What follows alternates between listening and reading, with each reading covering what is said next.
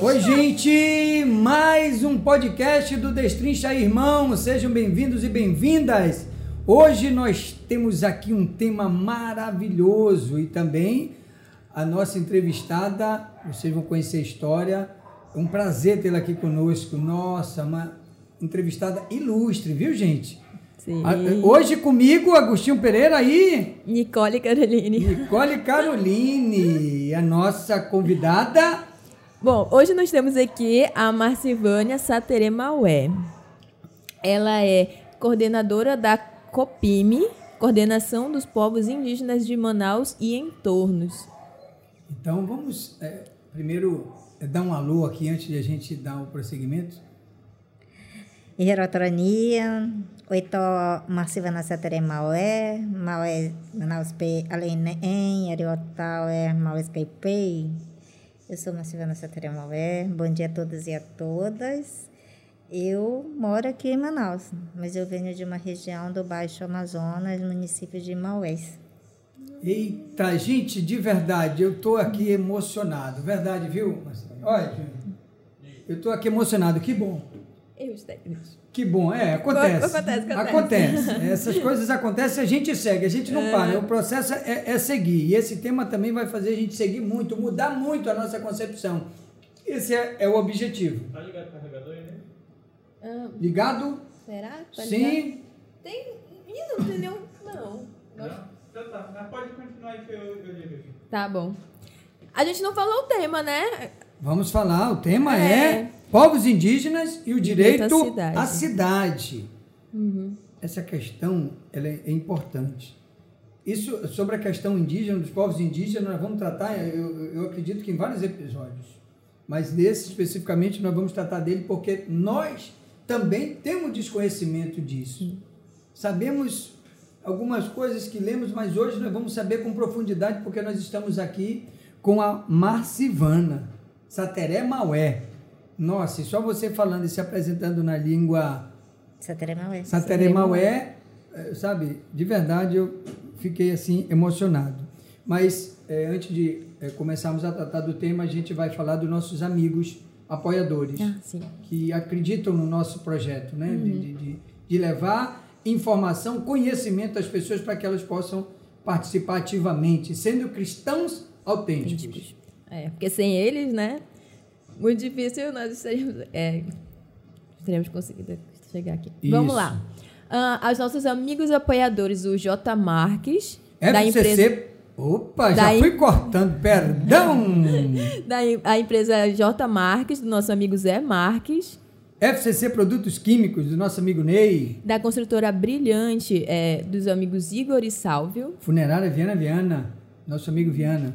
e do nosso amigo Sérgio, E o do HR7, Rosset Engenharia. Rosset é o nosso amigo. É. E do Big Delícia, que é dos nossos salgadinhos com sabores irresistíveis. chega a brilho os olhos da Nicole quando fala em sabor irresistível do, do, do Big Delícia. Gratidão, gratidão a todos vocês. Muito obrigado. Então vamos agora adentrar no nosso tema. Sim. Vamos conversar com a Massivânia. Massivana. Eu sempre quero colocar o Vânia, viu? Perdão. Antes, É, antes de começar, uma, uma, é, só tirar uma curiosidade, né? Porque o Agostinho perguntou, né? O, é, o nome da sua língua. É cada, cada língua, o nome é do povo indígena. Se eu sou. É. Só, Ah, Assim, Nicole, por exemplo, Massivana é meu nome de batismo, meu nome de branco, Aham. né? Mas o meu nome na minha língua materna é Nak, que significa anciã, aquele que tem sabedoria, né? Aquele que tem conhecimento da cultura do seu povo. nossa, que lindo. Nossa, então É, nos deram um presente hoje, né? Nos deram um presente hoje para tratar desse tema. É, é, só repete a. a, na, Nak. NAC. NAC. NAC. Olha, Ai, que bonito. maravilha. Anciã, sabedoria, meu Deus do céu. Então vamos começar pelo histórico, né? A realidade dos povos indígenas. Viverem na cidade, isso é histórico. Não é só aqui em Manaus, não é em outras cidades brasileiras, e tem até em cidades do mundo aí. É. Agostinho, a- a- essa, eu acho que a gente precisa superar alguns pensamentos colonizadores que ao longo do tempo foram repassados para nós. Eu acho que existe muita desinformação em relação aos povos indígenas é, muita coisa que foram ensinadas nas escolas, né, que não retratam bem essa realidade. E hoje nós povos indígenas nós temos a oportunidade de falarmos por nós e contarmos a nossa versão na história, né? Uma história Uhum. que que foi contada nas escolas e que vai vai gerando toda essa desinformação.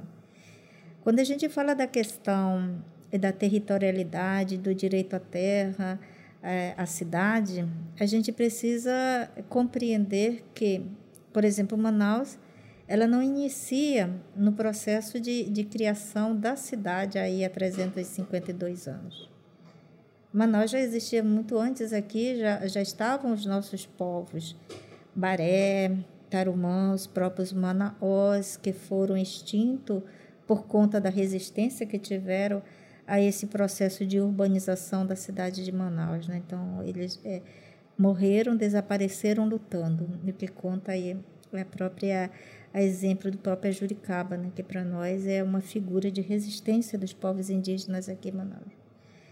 E hoje, então, a gente tem aqui em Manaus é, santuários indígenas, vestígios indígenas, é como o que a gente tem ali na, na no Nova Cidade, que quando foram construir Nova Cidade, é, se depararam com aquelas grandes urnas né, indígenas ali que remetem a mais de 700 anos aqui em Manaus. Então, nós temos então duas, duas questões quando a gente fala da questão do direito à cidade dos povos indígenas.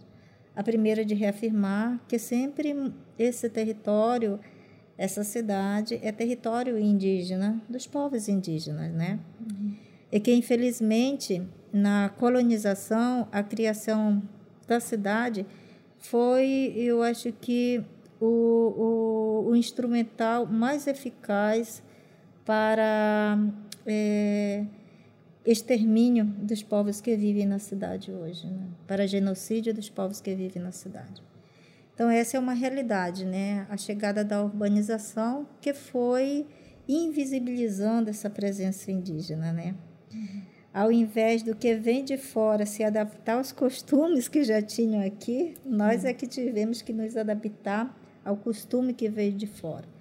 Tivemos muitas vezes que é, aprender a falar o português, substituir por nossas línguas maternas. Tivemos que as nossas casas tiveram que deixar de ser malocas para serem de madeira, serem de alvenaria, né? Então tudo isso foi modificando e invisibilizando essa presença. É lógico que em 352 anos, Manaus tem um grande problema, que é a questão da centralização de serviços aqui na capital. Então, tudo isso também vai obrigando agora um deslocamento forçado dos indígenas que vivem em outras áreas aqui do nosso Amazonas, né? Uhum. É, é, obrigando é, essa centralização de serviço. E outra questão séria também que vai trazer mais indígenas para a cidade é a questão dos megas projetos de desenvolvimento sustentável, de desenvolvimento econômico, digo, que são pensados para a Amazônia. Né? É sempre uhum. numa perspectiva de exploração, da riqueza. Então, hoje a gente vivencia isso muito mais forte, né? porque são os constantes ataques aos territórios, a invasão de garimpeiros, de madeireiros. Então, isso também é um outro fator grave que tem expulsado é, muitos indígenas para a cidade de Manaus. Uhum. E aqui a gente já entra nessa, nessa segunda pergunta, né? Que seria dos fatores que motivam, né? São diversos, né? É, uhum. é mas aí eu, é, é, aquilo que eu falo. Um é reconhecer que Manaus tem raízes indígenas. Sim, isso não sim. se pode negar. Uhum. Né? Tem que se reconhecer isso, né? Que sempre estivemos aqui. A outra é a questão da centralização dos serviços aqui na cidade, né? Então, hoje, por exemplo, nos municípios, para você fazer um exame, um exame mais complexo, você vai ter que vir para Manaus. Nós nós sofremos na pandemia com isso, Sim. né? Porque Manaus na, o atendimento na média e alta complexidade só em Manaus. Então, os casos graves de, de, de Covid tivemos, tivemos que vir tudo para Manaus. O né? só tinha aqui, né? Exatamente, porque a, a, essa que a gente chama do atendimento à alta complexidade, só Manaus tem. Ela detém 100% desse atendimento aqui. Às vezes tem municípios aí que hoje, para você fazer uma ultrassom, um raio-x, essas coisas, você tem obrigado a vir para Manaus também, né? Então tem, teve toda essa central, tem essa centralização, esse problema. Uhum. Mas eu não falo só na saúde, eu falo economicamente também, né? Eu falo também da educação, quantos nossos filhos estão saindo das nossas terras para vir para a cidade fazer faculdade aqui, são muitos, né? Uhum. Então são fatores que vão e a questão mesmo desse, dessa, desse ataque aos territórios, às nossas terras demarcadas, né? É, ameaças de vida mesmo às lideranças indígenas hoje, né? Hoje os nossos territórios estão muito ameaçados por conta dessas invasões de madeireiros, de garimpeiros, né? A gente não vai longe, a gente fica aqui em Manaus mesmo. Aqui em Manaus não é a busca não é pelo pelo ouro ou pelos metais preciosos. A luta aqui em Manaus tem sido é, você tirando toneladas e toneladas de areia dos nossos rios, né, de pedras né, que tem, tem aqui, devastando áreas enormes aqui para a construção, por exemplo, de grandes empreendimentos imobiliários. Então, tudo isso uhum. é, é, é, um outro fator bem, digamos assim, com características diferentes, mas que, no fundo, todos eles atingem profundamente os povos indígenas. E aqui em Manaus, onde eles estão vivendo e principalmente como estão vivendo? Então, aqui em Manaus, nós estamos presentes em todas as zonas da, da, da, cidade. da cidade, em todas as zonas. Agora, tem uma que tem uma concentração maior de indígenas, né, como é ali a zona centro-oeste. Zona centro-oeste tem grandes ocupações, aí você tem o Parque das Tribos, você tem a comunidade de nações indígenas, você tem ali comunidades Sataremaué, você tem comunidades cocamas, então é uma área é, de grande presença indígena nessa área. Acho que eu poderia dizer assim que até por uma questão histórica, né? Porque como o nome daquela área leva Tarumã também, uhum. então você já pensa que historicamente os povos indígenas sempre estiveram ali é, com as nossas populações, com os nossos povos Tarumã né, que viveram uhum. ali. Mas, assim, hoje a gente também tem na, na, na Zona Leste e na, na Zona Norte uma grande concentração de indígenas. Mas nós temos aqui no Santo Antônio, nós temos é, no centro de Manaus, tem muitos indígenas por toda, por toda essa área. E como é que eles estão vivendo nessa área? A situação? É, a, é, é a situação dos povos indígenas, eu acho que em relação a outros povos, que é de uma, uma vulnerabilidade muito maior. Né? Porque se você for ver, por exemplo, se eu for fazer uma análise do perfil dos indígenas hoje, eu vou perceber que a gente tem um, um, um baixo índice de escolaridade entre nós, né? Nós ainda temos um grande índice de analfabetismo entre nós. Por incrível que pareça, na cidade a gente ainda tem muitos povos que não têm nem a documentação completa, né? Que tá, não tem os documentos completos e isso inviabiliza acessar alguns benefícios, né? Uhum. É, é, é então você em pleno século XXI, você ter pessoas que não têm a documentação é só para você ter uma ideia do quanto é, essa, essa, essa, essa, essa situação dos povos indígenas é, é, é gritante aqui na cidade de Manaus. A gente tem, então você vai perceber hoje, grande parte das populações dos indígenas hoje é, vivem em áreas de ocupação, né? E as nossas famílias estão crescendo aqui, então o pai ele vai arrumando um lugarzinho no fundo do quintal e vai colocando ali os filhos, mas os filhos dele aí já tem que ir para o aluguel, tem que ir para casa é, para as ocupações. Você tem também que, como a gente tem esse alto índice de, de analfabetismo também, que a gente muitas vezes a gente não consegue é, completar nem o ensino fundamental, aí você imagina que em relação ao trabalho, ao emprego, a dificuldade que tem. Né? Então, grande uhum. parte da, do, dos indígenas na cidade de Manaus é, ele vive é, fazendo uh, diárias, as mulheres fazendo diárias, os homens fazendo os bicos, que a gente chama, né? trabalhando como pedreiro, como auxiliar de pedreiro, vendendo picolé, vendendo bombom. Então, é uma, uma realidade bem complexa essa dos povos indígenas aqui na cidade. E, assim, não tem. É, quais seriam os órgãos responsáveis por essa questão de documentação, é, até mesmo qualificação, né? Tem algum órgão do governo que dá essa ajuda? Essa... Tem, tem sim, tem a, as, as secretarias de assistência social, né? tem outros órgãos que tem. Mas eu acho que, é, é, acho que em Manaus a gente tem uma grande dificuldade, acho que não é somente Manaus, uma realidade sim. de todo o Brasil, é a questão do, por exemplo, da minha auto é, identificação quanto indígena. Né? Existe uhum. ainda uma, uma questão muito séria, que é a questão do preconceito uhum. é, em relação aos indígenas. Né? Acho que é, é, melhor ainda ficar esquecido ali do que você, por exemplo, dizer eu sou indígena e procurar, né, ver quais são os órgãos que podem é, te atender nesse sentido. Sim. No sentido que você falava, né? Pode ficar à vontade para tomar água. É, tem a invisibilidade por parte das pessoas ao indígena, mas também tem aquele indígena, como você falava agora, que prefere ficar invisível para não, não criar problema, porque o preconceito já é muito grande em torno disso. É. Mas eu acho que essa invisibilidade, ela não é por conta das pessoas, ela é uma in, in, invisibilizada é, pelo sistema hum. de governo que nós temos. Né? É um Sim. sistema que é, que coloca todo mundo como se todo mundo fosse igual. Igual. Uhum. E nós somos de diferentes culturas né, aqui na cidade. Em Manaus, nós somos o quê? É, 70 organizações indígenas aqui na cidade de Manaus. Nós somos 47 povos diferentes na cidade de Manaus cultura Sataremau é uma cultura diferente do povo tucano, que vem do Alto Rio Negro uhum. ou do, do, do Isapurinã. São culturas diferentes, né?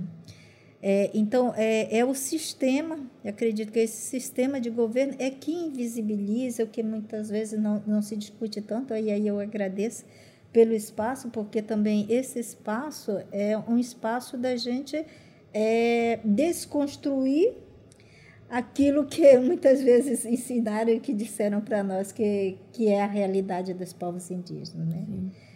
Que na cidade nós temos um grande problema que é a questão, por exemplo, desse reconhecimento. Né? Muitas das políticas que foram construídas, elas foram direcionadas para os povos aldeados. Por exemplo, vou dar um exemplo aqui.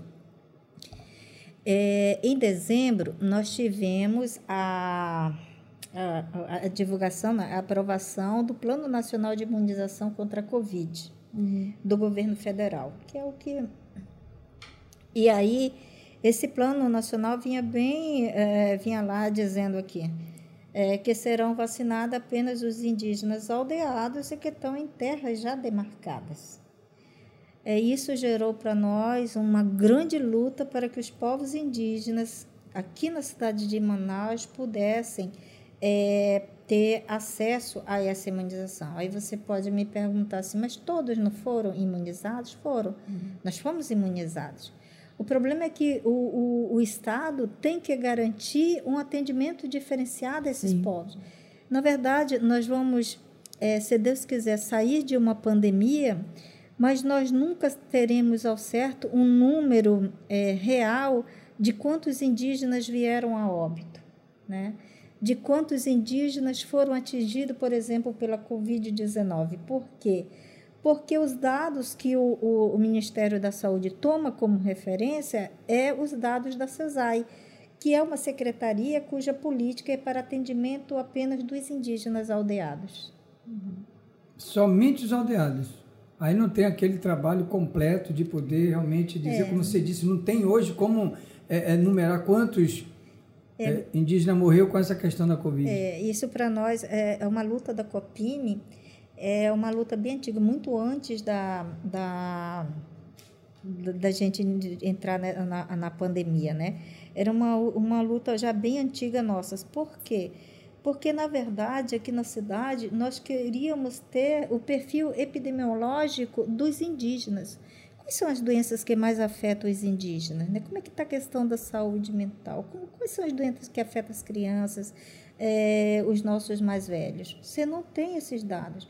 Se você não tem esses dados, como é que você vai criar uma política de enfrentamentos a essas doenças? Não tem, né? Então, a nossa luta desde, de, desde 2011 tem sido para isso, né? de ter, de fato, é, que quando eu vou é, no atendimento médico, em qualquer unidade de saúde, possa constar lá no meu cadastro que eu sou indígena, sou sataremaué, né? E, e, e, isso foi a luta que nós travamos durante todo esse tempo. A pandemia ela trouxe muita coisa ruim, né? Ela trouxe morte, ela trouxe fome, ela trouxe violações de direitos principalmente, mas a pandemia ela trouxe uma questão que eu acho que é, é, é bom ser aprofundada. Ela escancarou toda uma realidade que a gente já vivenciava é, muito antes da pandemia, né? Uhum. É, há quanto tempo existem essas campanhas de imunização? Há mais de 15 anos. E os indígenas nunca tiveram aqui na cidade acesso a essa política. Então, ela escancarou e quando ela escancara isso, eu acho que ela traz para a gente elementos para que a gente lute, tenha muito mais resistência. Né? No início do ano, quando foi lançado esse Plano Nacional de Imunização, aqui na cidade de Manaus, é, o movimento indígena se organizou através do MPF, né? então o movimento indígena a nível de, do Amazonas, de Brasil, né? unificaram forças para reverter essa situação. É, entramos com um processo aqui através do MPF, é, cobrando, né, exigindo vacinação para os indígenas aqui na cidade. E aí, no dia 26 de, de junho, é, saiu o parecer da juíza federal, né, dizendo no parecer dela que é, tanto os indígenas aldeados quanto os indígenas que estão na cidade têm o mesmo direito. Isso está lá, está na Constituição sim. Federal. Só não é cumprido. Né? É, agora, é lógico que ele chegava já no momento em que já estavam sendo imunizados é, a faixa etária de 18 anos. Hum. Né? E aí a gente conversava um pouco até com o próprio doutor Fernando, do Ministério Público, ele dizia assim, ó, a, a a, o processo, ele, a recomendação, é, ela teve, ela, ela perdeu um pouco do sentido, né? porque a gente estava lutando, eles já tinham praticamente estava na, na faixa etária de 18 anos.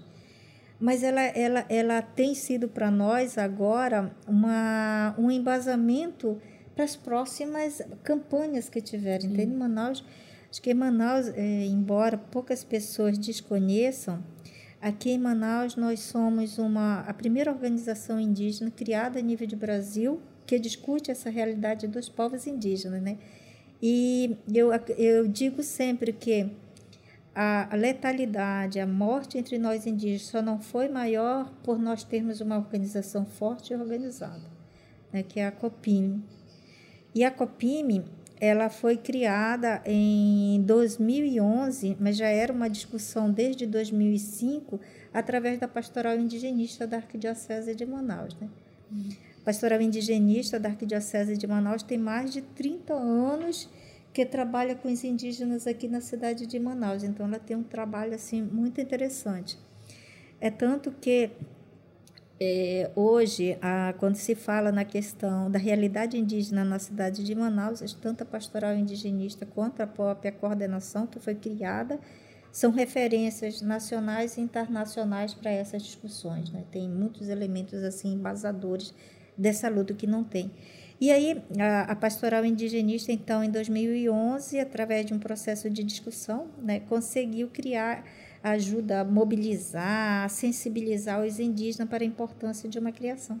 E nós nascemos em 2011, então, com apoio total da pastoral indigenista, né? A pastoral indigenista, na época, ela tinha três indígenas, estava eu, Cível Bará, do Alto Rio Negro, e a Joelma Purinã, que vem ali de Tefé, e o padre Roberto de Valicourt, que é um padre francês, que uhum. faz parte da pastoral indigenista, né? Então, a gente é, conseguiu fazer toda essa articulação através da, da pastoral indigenista. Então, tem muito que agradecer. Que maravilha, eu tive a oportunidade de conhecê-lo. E você que está nos acompanhando aí por imagem, o vídeo, você está vendo que eu estou anotando aqui. Você que está nos ouvindo, eu estou anotando porque eu estou aprendendo e eu quero anotar, depois eu vou passar limpo esses pontos e eu, eu vou aprender muito mais, assim como vocês estão aprendendo. É importante ganhar esse conhecimento aqui de uma pessoa que conhece. O, próprio nome já diz, né?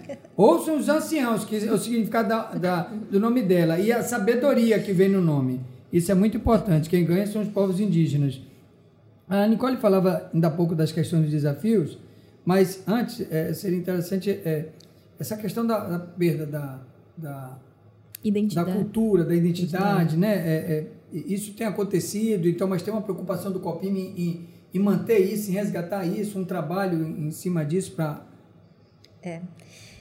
A, a identidade indígena ela está muito ligada a, ao território, né? Não tem para nós indígenas ter identidade se não tiver território. E depois mais à frente a gente vai ver que essa relação é uma relação que de luta mesmo, né? Quando você diz assim, você está lutando pelo ter, teu território, tu está lutando para te continuar existindo e as tuas gerações futuras continuar existindo.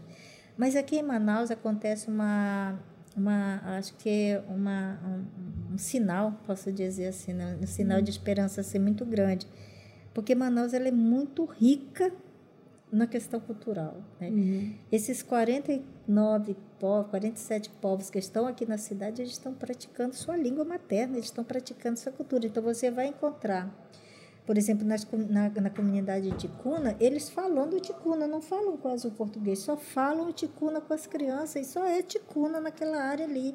Eles estão praticando o ritual é, da moça nova, eles estão cantando. Tem um grupo muito, o grupo Atmaku dele, dos, dos mais velhos, cantando na língua. E é uma, uma maravilha você ver, é muito lindo.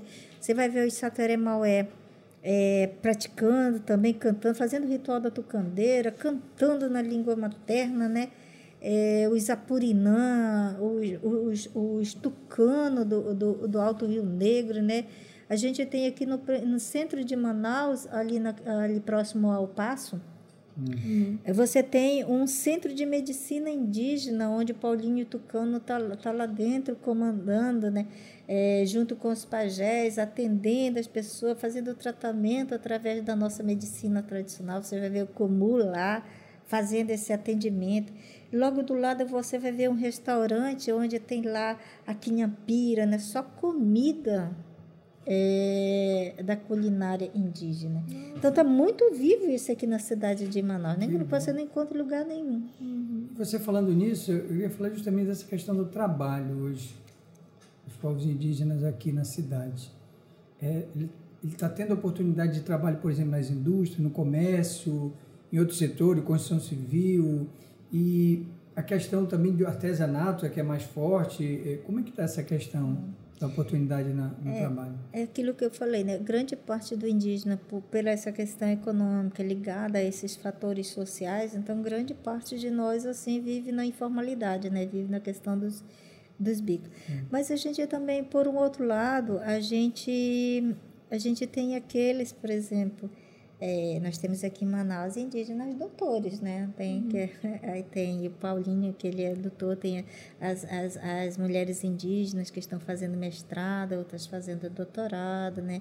É, temos advogadas indígenas aqui em Manaus, contadores indígenas, você tem, então, tem uma outra que está também se especializando, né? Porque hoje a gente é, tem como estratégia de resistência do movimento indígena dizer que hoje a gente já não pode mais apenas firmar acordo na palavra do não indígena, que muitas uhum. vezes ele não tem. É, mas que a gente precisa, então, firmar os nossos acordos através da caneta, né? através das criações de políticas.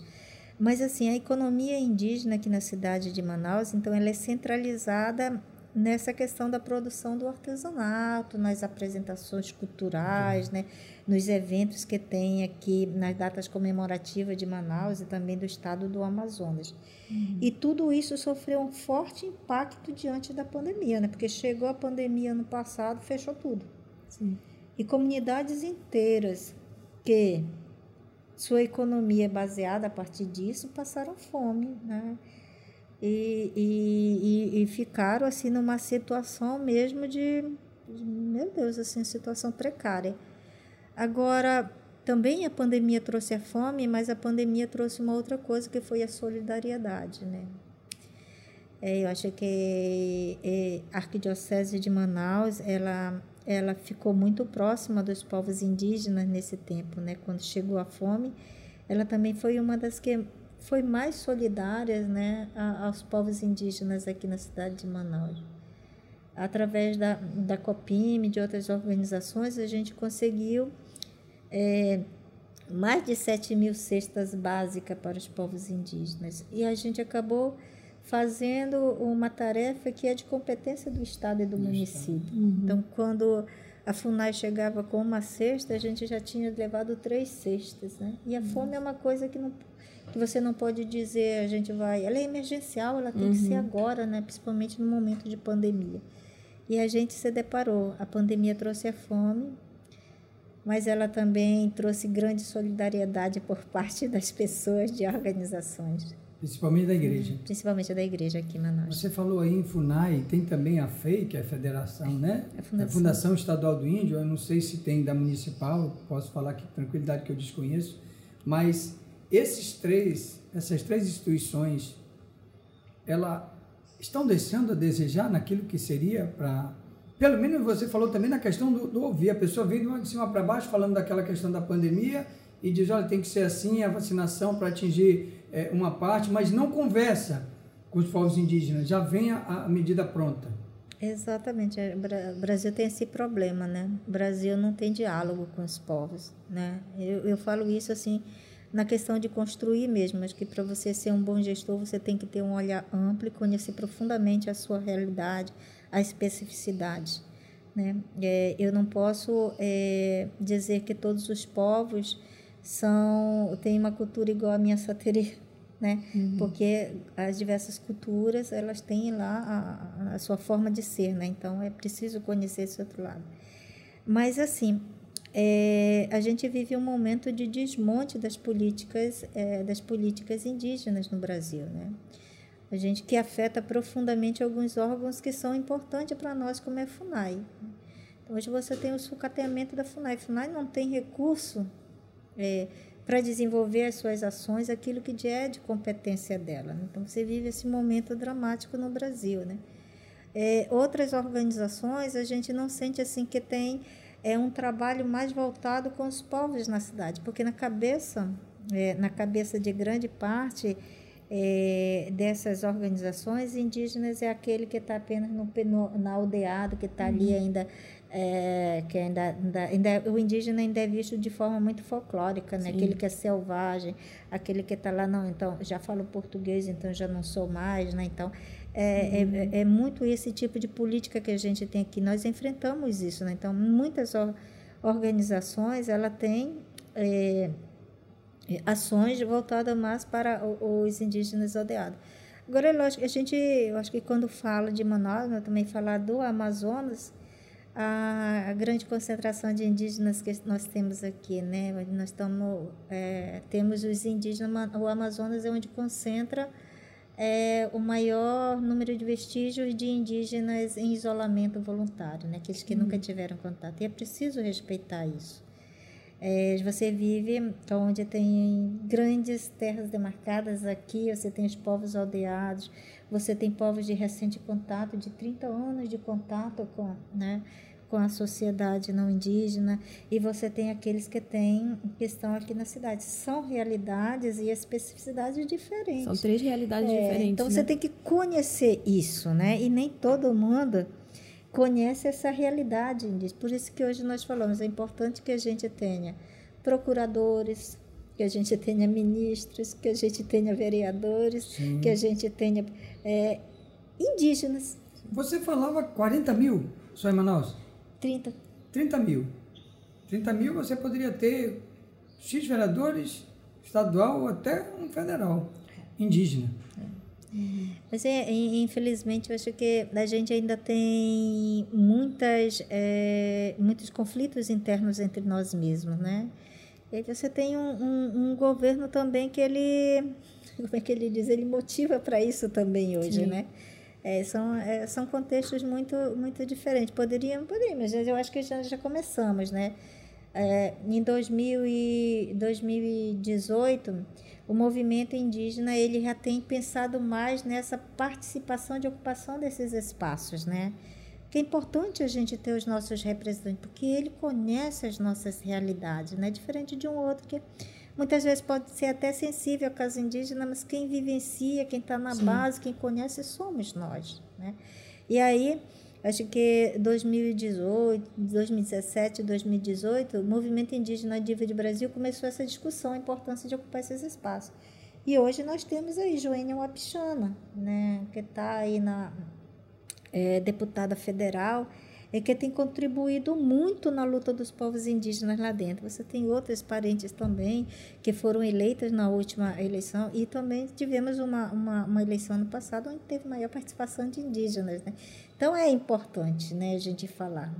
É, a gente estar junto disso. A Copime ela tem uma, uma política de ocupar os espaços. A gente começa pelos espaços de direito.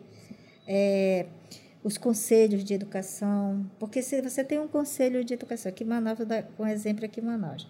Em Manaus nós temos o Conselho Municipal de Educação, mas ele não consta no regimento de, interno dele uma representação indígena. Não tem. E você tem uma cidade que é indígena, que tem raízes indígenas, que tem cara indígena, é no Conselho Municipal de Educação você não tem representação de indígena. Então, como é que a gente vai discutir? Mas isso vocês têm reivindicado? Temos. Inclusive no Conselho de Saúde também. No Conselho de, de Saúde, eu acho que a gente conseguiu avançar mais. Mas aqui em relação à educação, a, o próprio regimento dela, do, do Conselho, está passando por uma, uma reforma para incluir uma representação indígena isso agora, né? Uhum. E aí a gente, como é que a gente vai discutir política de educação se eu garanto que quem está lá dentro não sabe nem que aqui nós falamos 16 línguas falam, maternas? Tem representações que não conhecem a realidade de vocês, tem que ter vocês ali Exatamente. dentro, sem dúvida, que aí ia melhorar muito. Aí, é só uma pergunta que eu tenho assim, é porque. Aí eu sou repete isso É porque aqui está sendo falado sobre várias realidades indígenas, né? Aí eu queria saber, assim, para os indígenas, qual seria, assim, o cenário ideal, assim, entre aspas? Tipo, é, seria dar boas condições para os indígenas, tanto para os indígenas que vivem na cidade e que vivem aldeados? Seria mais ou menos isso um exemplo, né? Quais as propostas que estão sendo apresentadas? Porque, mais... assim, são muitas pautas, né? E, a gente, a gente, e é necessário É. ter todas essas pautas, mas assim, qual seria o cenário ideal, assim? Acho que hum, a primeira coisa que a gente precisa é estar ciente de que é, o Brasil é terra indígena. Olha só. É, aqui na cidade de Manaus, aquilo que eu acho que eu, eu falei que a gente vai é, na questão do direito à cidade, por exemplo. É, aqui na cidade, a gente não tem comunidades indígenas reconhecidas como comunidades indígenas. Como o, Com que instrumental jurídico você vai utilizar para reconhecer é, esta comunidade, esta ocupação, como uma comunidade indígena? Nós não temos. como, por exemplo, o Parque das Tribos, ele ser reconhecido? É, legalmente, Legalmente. isso eu falo de forma legal, porque é, para que um território nosso seja reconhecido como território tradicionalmente ocupado, ele passa por um processo, né? Desde o estudo antropológico, tudo, é, até a- a- ao reconhecimento é, da assinatura do presidente. Entende? E são várias Ah. etapas que ele passa. Aí sim, então vai lá o antropólogo, aí depois. São, são muitos processos, até aquele em que o presidente assina e diz: ah, isso aqui é um território tradicionalmente ocupado por esse povo, que é aquilo que está garantido na Constituição. E na cidade? Qual é, é, o, a- a- o meio jurídico que eu posso dizer, por exemplo, que uma determinada comunidade de fato é uma é, é comunidade é um território tradicionalmente ocupado? É, e aí que vem aquela questão da, do, do marco temporal, que aí vem para complicar ainda mais, que diz que só, só serão reconhecidos aqueles que estavam lá habitando em 1988. Que estavam lá. 88. Fora isso, É, exatamente. E, aí, é, e na cidade, é, eu acho que a, a questão do tema, né, do direito à cidade, como é que se dá uma cidade que é indígena? Uma cidade que foi criada so, em cima das no, da nossa aldeia indígena, aqui do nosso povo manauá, né? Manaus, que é, é, tava, já estava aqui, né? Foi criada a cidade em cima. Nós temos vestígios. Cava um buraco em qualquer lugar, você vai encontrar vestígios indígenas sim, ali. Sim. E há essa negação. E há essa negação. E para nós indígenas isso é muito mais complicado, porque porque a minha identidade está ligada ao meu território.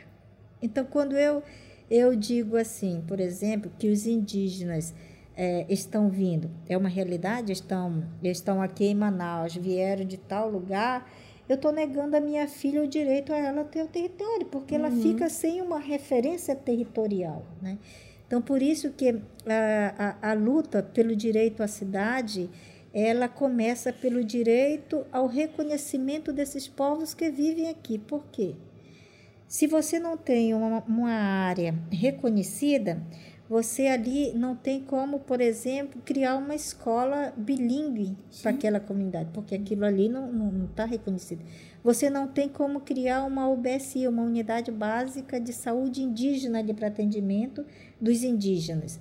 Então é negado a, aos povos indígenas, se não há esse reconhecimento, esse direito aqui à cidade, é negado o, o direito às políticas públicas é, afirmativas, diferenciadas para os povos indígenas. Engraçado que você pega uma terra que não é ocupada e é dada para uma indústria. Mas não é dado uma terra para construir, por exemplo, um conjunto habitacional, como foi o homem, para os povos indígenas, por Exato. exemplo. Reconhecer... a, a, a pergunta que eu tenho também dentro disso, vocês apresentaram algo sobre isso, sobre um projeto de um, de, de vários espaços, né? Que é para, vamos dizer assim, eu não sei se vou é, falar correto, de ser devolvido para vocês, mas de uma forma urbanizada. Agostinho, é, a, a luta pela terra é a mãe de todas as lutas. Nós lutamos pelos nossos territórios há, há, há mais de 520 anos. Nessa, desde que o Brasil foi ocupado, nós perdemos os nossos territórios e estamos em luta para Recuperá-los. Recuperá-los, né? Então, é, é bem complicado isso, porque é, enquanto a, a, a, na, na, nas aldeias a gente a luta tem sido contra essas invasões territoriais de madeireiros, de garimpeiros, dos megas projetos de mortes que estão sendo pensadas para os nossos territórios, na cidade aí a gente tem esse problema que você traz, né? Você tem poucas pessoas donas de grandes extensões de terra. Né? E aí é, é, é, bem mais complicado, ou por exemplo em áreas que nós estamos. E a gente, eu acho que a gente tem aqui em Manaus, Manaus é sempre uma, uma referência pioneira para o Brasil em relação quando se trata dos povos indígenas. Né?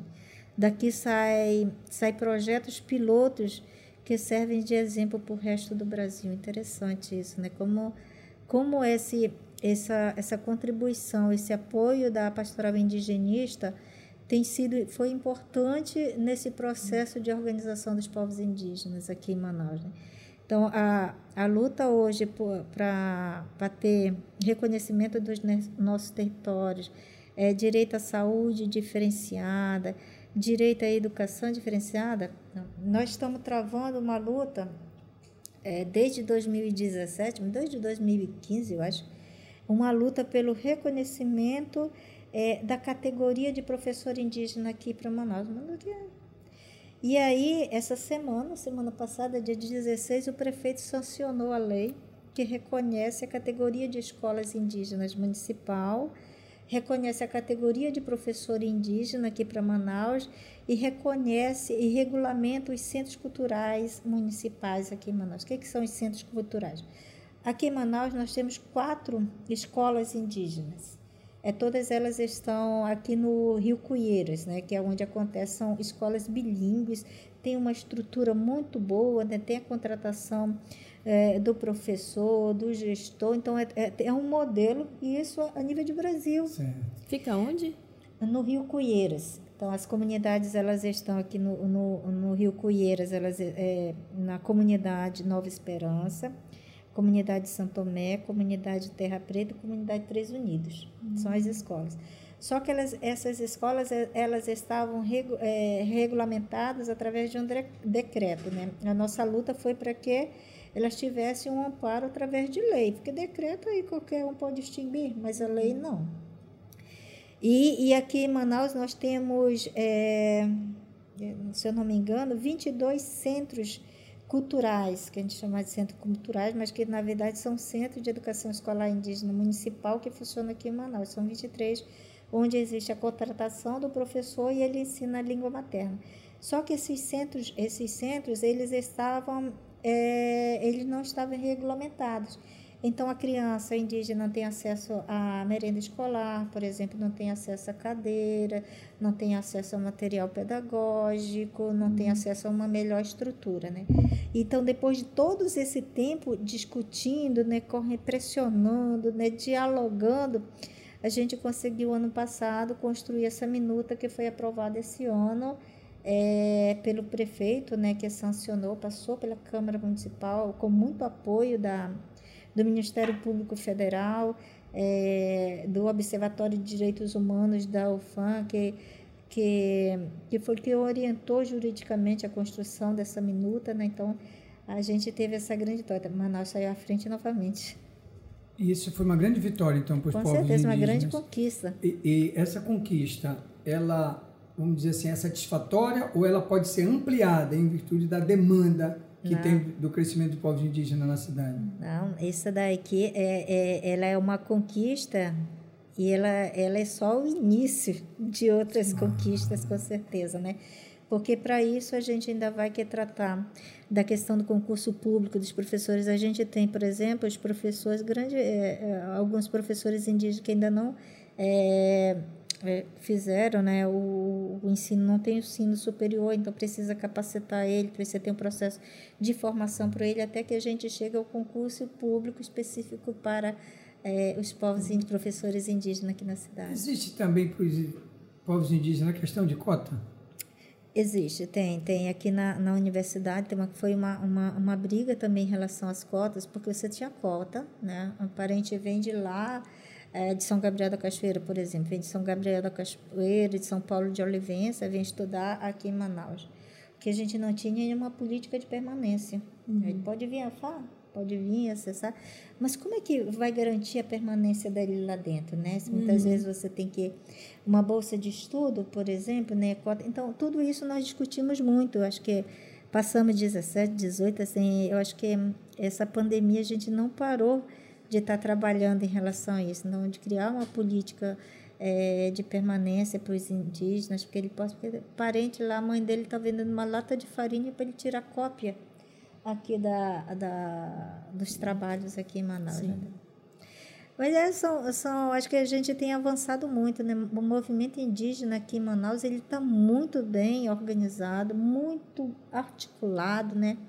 Nós conseguimos criar uma organização que tem, é, tem é, é confiável, é uma, uma organização que discute, é, que tem grande credibilidade aqui em Manaus, com os órgãos federais, com a própria prefeitura, né, com essas instâncias, tanto municipal, estadual como federal, a gente conseguiu criar uma organização que tem essa credibilidade, né, e que nos ajuda muito, né. Uhum. A nível estadual, vou insistir de novo nisso, a nível, viu que a prefeitura deu um passo importante, né? Mas a nível estadual e federal poderiam também dar mais ou importantes passos para também ajudar nessa, nessas propostas né, que, que é. os povos indígenas estão buscando? É. Acho que aqui em Manaus a gente, a gente tem conseguido muitos avanços. Agora, o Estado, a gente tem algumas dificuldades em relação ao Estado, né? porque o Estado ele tem também uma política muito voltada para os indígenas aldeados, por exemplo é, é, dentro da, da SEDUC você tem uma gerência de educação escolar indígena, né? E essa gerência ela tem apoia as, a, a, as comunidades indígenas do interior, né? E a gente tem um problema em Manaus, porque todo esse processo de capacitação dos, dos professores indígenas, ele deverá ser, ser, ser feito pela UFAM ou pela UEA, né? E aí a gente tem que estar dentro dessa política estadual para a gente discutir isso. Mas como é que a gente pode discutir isso se essa política que eles, ele, eles estão fazendo é uma política voltada somente para os aldeados, né? Por isso que eu falo da importância, quando se fala sobre nós, povos indígenas, ter uma visão ampla dessa realidade indígena aqui, dessas especificidades que Mas tem. incrível que você fala é porque a prefeitura está vendo algumas coisas, aí o governo não está enxergando isso. É, Ou então a gente vai dizer que estão vendo o povo indígena invisível. não, eu acho que é o que o, o não existe diálogo essas, entre essas instâncias. Eu Acho que não existe um diálogo entre elas. É tanto assim, ó, que você tem, por exemplo, né, quem faz o atendimento da, da atenção primária aos indígenas são os de seis que estão ligados a- aos a, a, a, a, CESAI. Só que esse parente, o atendimento dele é um atendimento à atenção primária, né? Aquele acompanhamento que é tão importante quanto outros atendimentos. Eu acho que é o primeiro e mais importante atendimento.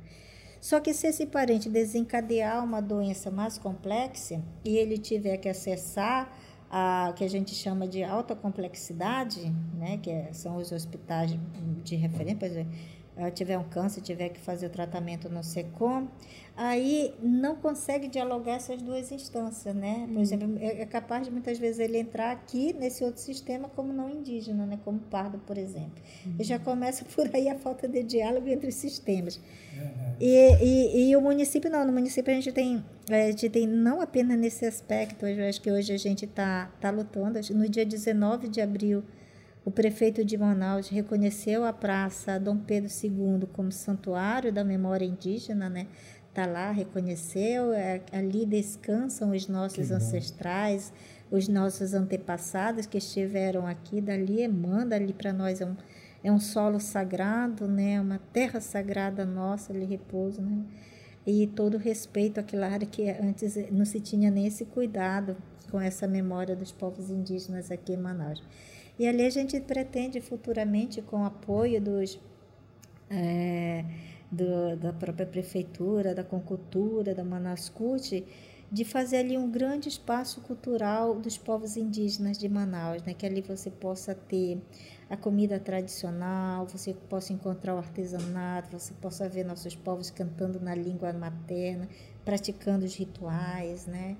Acho que falta isso para Manaus, para Sim. que possa. de- Você chega em Manaus, e se você vai identidade. é, né? acho que começa. E hoje a gente tem que, eu acho que, é, ter muito orgulho desse sangue indígena. Todos nós temos raízes Mas indígenas. aquele da questão do sínodo, que é caminhar juntos.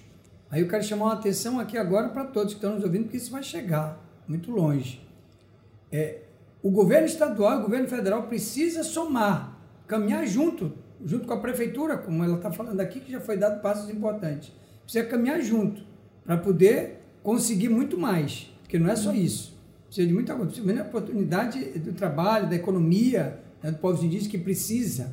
Essas oportunidades, falta de documentos, essas coisas, às vezes, que aos nossos olhos é tão simples. Dizer, meu Deus, por que, que não, não, não ajuda isso, né? a garantir isso? Não, não- sair daquela esfera, vou usar essa expressão, porque a gente enxerga, de, não, vamos tratar o indígena, aquele que você, eh, daqueles atores que para chamar é, turista para Manaus.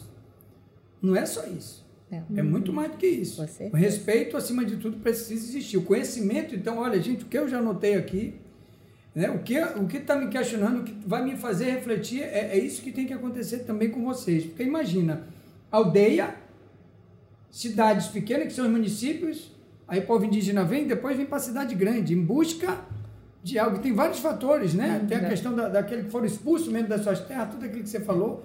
Uma capital que já era os nossos povos indígenas. Eu até brinco quando eu viajo para aí, a pessoa fala para mim assim, tu não tem cara de índio. Eu digo para eles, pois eu sou, sou de Manaus, terra do índio, eu nasci lá, me criei lá.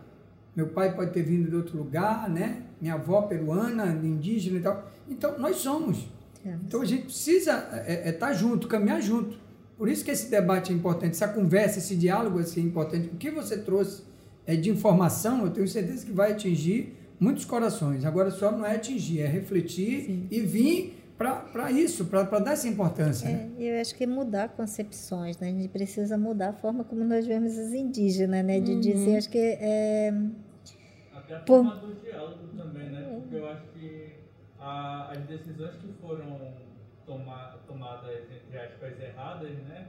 foi por conta muito do diálogo como foi feito, né? De, tipo, Da falta do diálogo, é, né? Da falta do diálogo, Uhum. de, tipo, de quererem tomar uma decisão que envolve os indígenas, levando em consideração só o âmbito civil, assim, e não o âmbito cultural, que, por exemplo, é, na situação das terras, é o mais importante, né? Que culturalmente o índio ele tem uma, uma forte ligação com a terra Com da certeza. onde ele veio, né? E você imagina Aí, aquilo que a gente. levado em consideração essa parte, e só o âmbito civil, né? De, É, tipo, Mas aquilo que a gente falava, ela deve sofrer isso. Por exemplo, você pode falar, como é que alguém vai tomar uma decisão em cima de um povo que não conhece Exato. a realidade profunda? Pode dizer, ah, foi na história, não sei o quê, mas não, sabe, fica difícil. É, é, eu acho que temos é, que superar isso, né? Esses, esses desafios, né? Temos que mudar essa forma. E esse espaço é que nos proporciona Sim, isso, né? é De a gente levar, de levar a nossa versão por nós mesmos aqui, aqui na cidade. Mas, de fato, a nossa identidade está ligada ao nosso território. E aí tem uma outra coisa, né? Que é o território nosso está ligado às questões ambientais também, né? Uhum. É, por exemplo, assim, o meu povo satremaué, a origem dele vem da terra, né? De uma planta chamada guaraná. Dessa planta nasce o primeiro tuiçá, isso em tempos aí que é em tempos imemoriais. Então não tem como eu ter uma relação com a terra diferente, é, é, olhar ela apenas numa perspectiva econômica, de privatização, né? É, de, de mercadoria, mercadológica da terra. Olho a terra como, como parte do meu corpo, assim, que faz parte da minha vida e da minha identidade. Né? Então, não tem como eu olhar a terra com a finalidade de exploração dela, que é como estivesse explorando o meu próprio corpo. Né? E, e essa relação dos povos indígenas, então, com a questão territorial, com a questão ambiental, não tem como a gente discutir. Então, por isso que a gente vive um momento assim muito difícil para os povos indígenas, que é o ataque aos territórios nossos e, ao mesmo tempo, o ataque à fle- flexibilização das leis ambientais. Então, se hoje está abrindo a possibilidade de exploração dessas grandes riquezas que tem aí que se acaba, né? Eu sempre digo assim, que os nossos povos fizeram a gestão desse territorial por milênios e nós nunca tivemos problemas ambientais, nunca tivemos esses problemas das mudanças climáticas que nós estamos vivenciando hoje, que tem influenciado a nossa vida, né? A gente percebe, por exemplo, que é, todas essas mudanças né, que tem um fator que é aquele fator econômico exploratório, né? É, você tem cheias históricas, né, como a gente tem vivenciado nesses última, nessa última década. Você tem é, rios com temperaturas mais elevadas que estão matando os peixes. Você tem uma água imprópria hoje, muitas vezes para consumo, né, que é uma realidade, infelizmente. Aqui em Manaus a gente parece ironia, né? Manaus está entre os dois maiores rios do mundo. E para você beber água você tem que comprar. Quem pode compra uma água, né, Sim. boa para tomar. E quem não pode? E tudo isso, então, é, é- essa questão, eu acho que não deve ser uma, só uma luta dos povos indígenas, né? Tem que ser a luta de todos, de todos. Mas eu acho legal o que você fala, né? Eu acho que a gente tem que ter orgulho das nossas raízes, né? Porque os povos indígenas, nós não somos um, é, como é que eu vou dizer, um atraso a esse desenvolvimento. Pelo contrário, né? Nós não somos um empecilho ao desenvolvimento do Brasil, nunca jamais. Nós só queremos que esse desenvolvimento ele seja feito de forma sustentável Sustentável. com a mãe Tem gente terra. que não gosta dessa palavra, É, né? Com a mãe terra, né? Então, é, eu posso derrubar milhões de árvores aqui, aqui no, no- na- na nossa terra para para a questão do, dos pastos. E como ficam as outras gerações que viram? E aí é uma coisa que é interessante, porque para nós, povos indígenas, o dia que esse mundo se tornar inabitável, que se tornar uma catástrofe, nós temos a possibilidade de voltar às nossas origens. Temos a possibilidade de voltarmos a sermos terra, de voltarmos a sermos água, de sermos animais, de sermos árvores. e daqui a um tempo voltarmos novamente para habitar esse nosso território. Mas outros povos não pensam e nem terão a oportunidade que nós temos. Eu acho que esse foi um dos grandes prejuízos, é, porque a gente não conseguiu formar essa consciência, né? Eu acredito que se a gente desde pequeno, né, tem essa influência da cultura indígena, essa, essa, essa consciência de que o corpo e o meio ambiente é, são só, a gente cresceria com uma consciência ecológica muito melhor. Então, é, eu vejo que essa aproximação é, da cultura e a, as políticas públicas, essas coisas, né, assim, é, trazendo esses centros culturais mais para próximo, é, trazendo essa oportunidade né, da cultura estar mais próxima da gente, vai criar uma geração é, de crianças que têm essa consciência. E quem sabe a gente pode cuidar melhor no futuro né, sem da nossa dúvida, cidade, do nosso estado. Né? Sem dúvida. Você tem que começar aí. Né? Sim. Tem que começar aí. Como diz meu parente, qualquer coisa a gente vira árvore, né? E agora...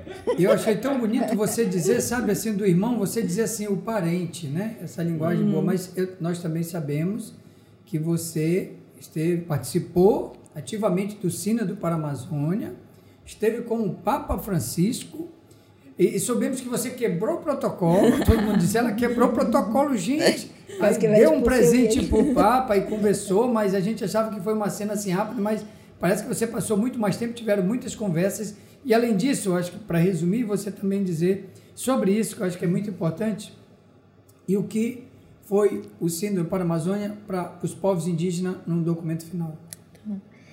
É, acho que a gente vinha no, no, naquela parte do, do pré-sino, do, do, do, diálogo. Né? Me lembro que teve muitos momentos de escuta dos povos indígenas uhum. aqui em Manaus. Né? E aí, para surpresa, até eu acho que por conta da Copim hoje ser uma referência quando se trata da questão da cidade, povos indígenas, urbanidade, é, porque também a gente ainda está muito na nossa cabeça quando a gente fala da Amazônia, a gente fala muito dos, do, dos nossos grandes rios, das nossas grandes matas, mas é preciso também a gente ter um olhar é, especial para a questão das grandes cidades na Amazônia. Né? Manaus é um exemplo disso.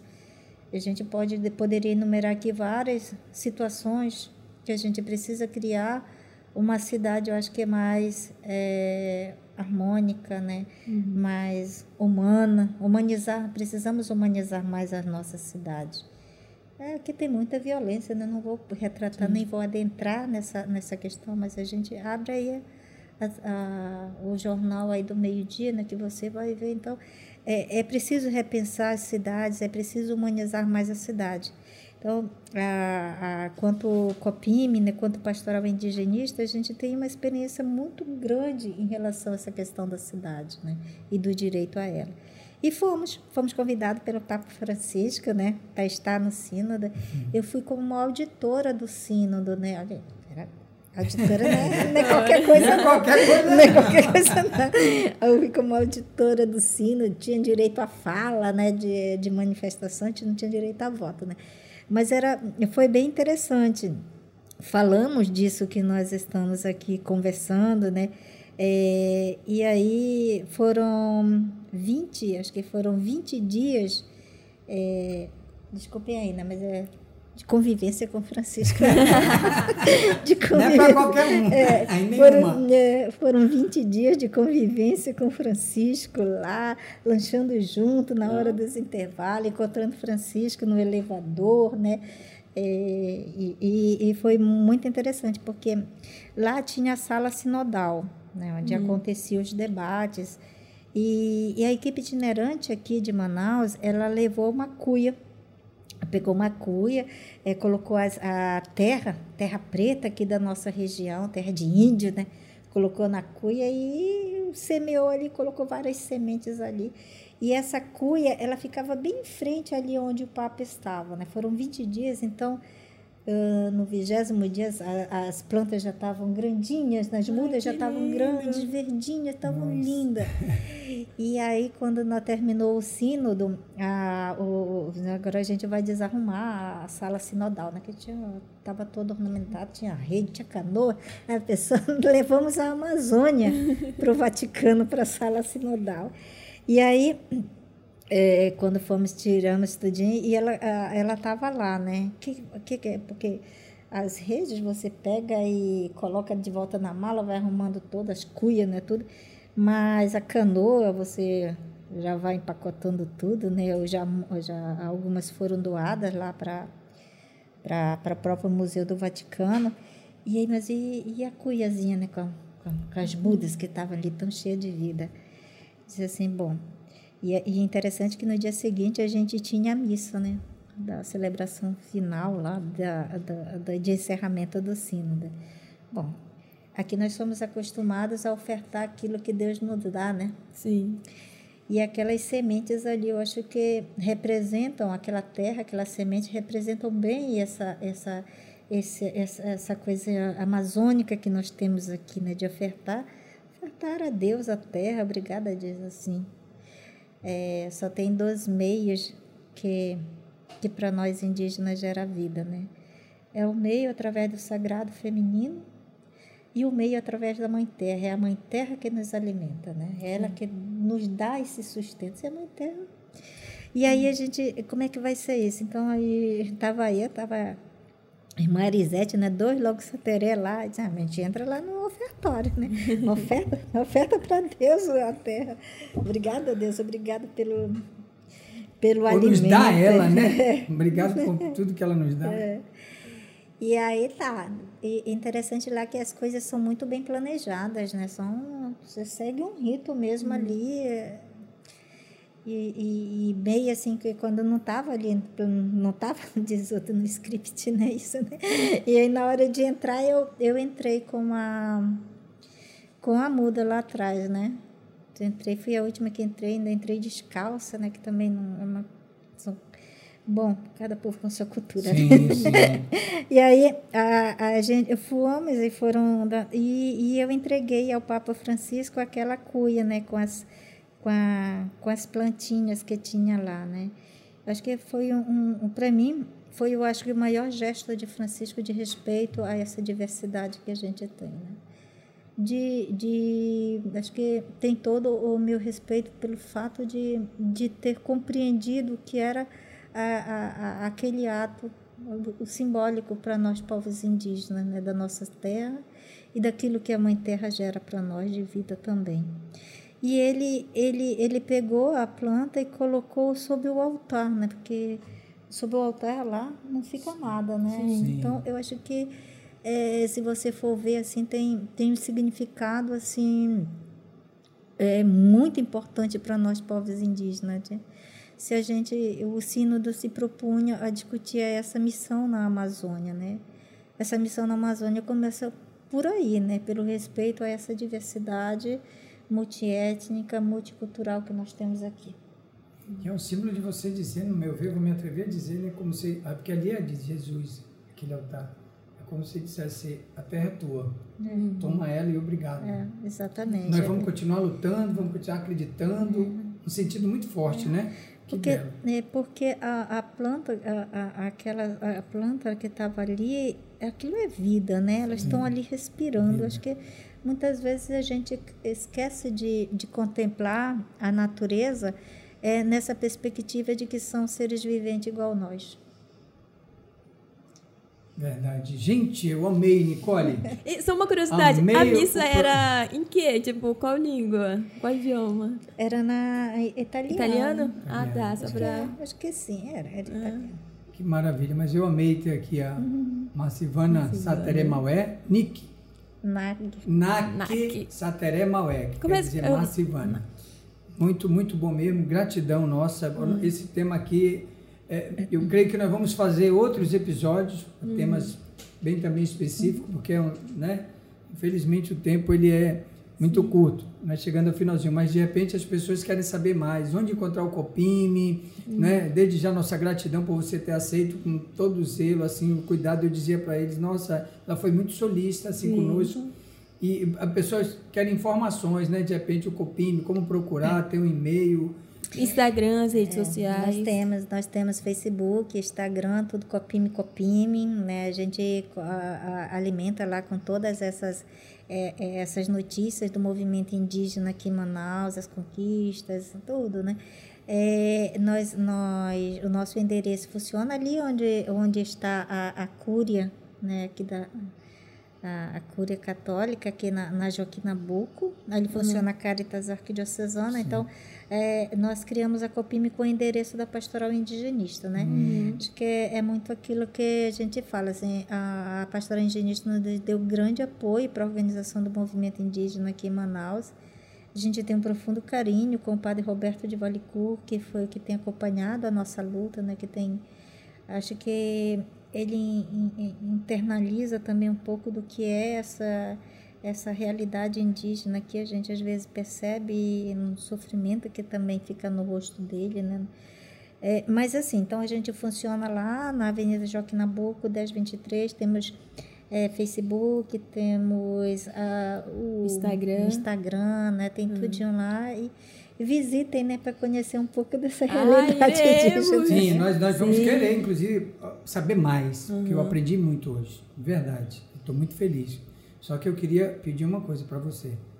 No encerramento do nosso podcast Destrincha aí, Irmão, Destrincha aí, Irmão é o nome, de você se despedir para os que estão nos vendo e para os que estão nos ouvindo na sua língua sataremaué, e não sei se, é, se dá, eu acredito que sim, o nome destrincha aí, irmão, e de repente uma oraçãozinha final simples, a gente ficaria muito é, feliz. Porque, na verdade, tem muitas palavras em português sim. que a gente não tem na nossa língua materna, sim. né? Porque é a linguagem. É, né? é uma linguagem, é, teria que ter teria que sentar. Fala só do irmão, então. Deixa o distinto, é que nós já destrinchamos boa parte da, dos problemas, né? E de conhecer essa história do povo Mas é, é, tem uma, eu acho que tem até muitas é, locais aqui que tem, acho que na Ponta Negra tem uma casa de açaí que tem lá o nome Uacocesse. É, acho que vocês já viram por aqui, já vi em diversos locais que tem. O acocesso na nossa língua significa como você está, está tudo bem, gratidão. Então, quando eu digo é, o Acotopana, eu estou dizendo gratidão, Deus, por esse dia, né, por esse momento, por essa partilha aqui, que para nós também é um momento de resistência nossa. Né? Quando a gente fala dessa realidade, que a gente conta dessa realidade, a gente vai também transpondo algumas barreiras de, de preconceito, às vezes de ignorância mesmo, de falta de conhecimento em relação a nossos povos indígenas. Então, o Acossetopana. Ô, oh, Glória, obrigado. Próximos episódios, nós ainda vamos ter mais episódio com a, com a, a Massivana com a NAC, hum. Sateremaué. E vocês podem também, é, como é que a gente fala que eu esqueço? Seguir no YouTube, se inscrever. É, também. Mas é, se você tem algum tema que, que queira, ainda ficou com alguma dúvida, queria que a Marcivana volte e Nossa, fale mais sobre algum assunto. Tem um prazer em fazer dois, três, quatro episódios. Sim, pode mandar pra gente que a gente... No YouTube, se inscreva, curta, comente. Uhum. E também pode nos acompanhar pelo Spotify, tá bom? e pelo nosso Instagram. Tamo junto, até o Obrigada, próximo. gente.